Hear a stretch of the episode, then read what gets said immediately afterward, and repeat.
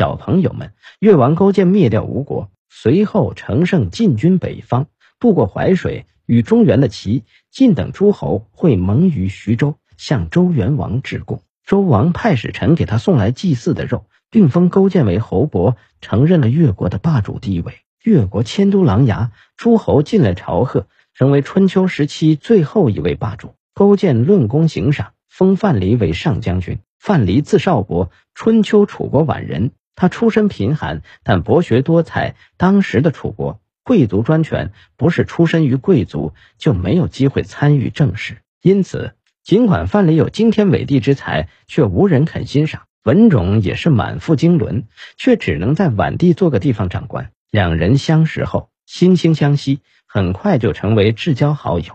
他们一起离开楚国，投奔越国。勾践很器重他们，把他们视为重要谋臣。勾践不听范蠡劝告，主动出兵攻打吴国，被吴王围困在会稽山，眼看已经走投无路。这时，范蠡向勾践献策，请他委曲求全，投降吴国，以保存实力。后勾践命文种守国，带着范蠡入吴为质，在吴国为奴三年。范蠡为了勾践受尽屈辱，仍忠心不二，多次用计策救勾践脱离险境。回到越国后，他与文种拟定兴越灭吴九术。同心协力发展壮大越国。九术之一是美人计。为了找到合适的人选，范蠡亲自到民间探访，终于在河边找到了正在浣纱的奇女子西施。西施深明大义，献身吴王。入吴后，不断给越国传递消息。越王卧薪尝胆，不忘国耻，在范蠡和文种的辅助下，苦心戮力，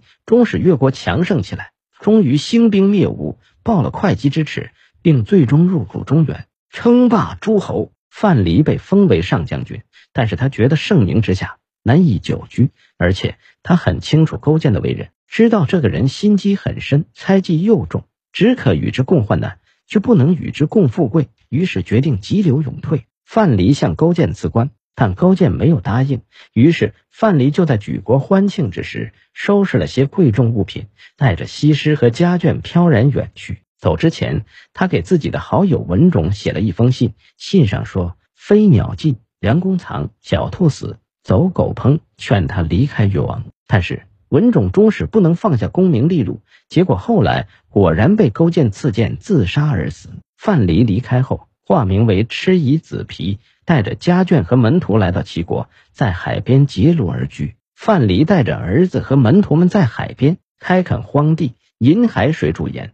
经过辛勤劳作，没几年功夫就积累了数千万家产，成为当地的巨富。但范蠡把金钱看得很淡，致富后仗义疏财，造福乡里，受到大家的敬重和爱戴。他的美名传到了齐王的耳朵里，齐王觉得他贤明能干，把他请到国都临淄，任命他为相国。他感叹地说：“官至卿相，家有千金，对一个百姓而言，地位已经达到最高点了。”长期被捧得高高在上不是好事情，于是他在齐国只做了三年的相国，就向齐王归还了相印，把全部家产散尽后，悄悄地离开了。范蠡离开齐国后，举家迁到陶地，并改名为陶朱公。陶地东临齐、鲁，西接秦、郑，北通晋、燕，南连楚、越，被称为天下之重，客商云集，四通八达，很适合经商。因此，范蠡在此定居后。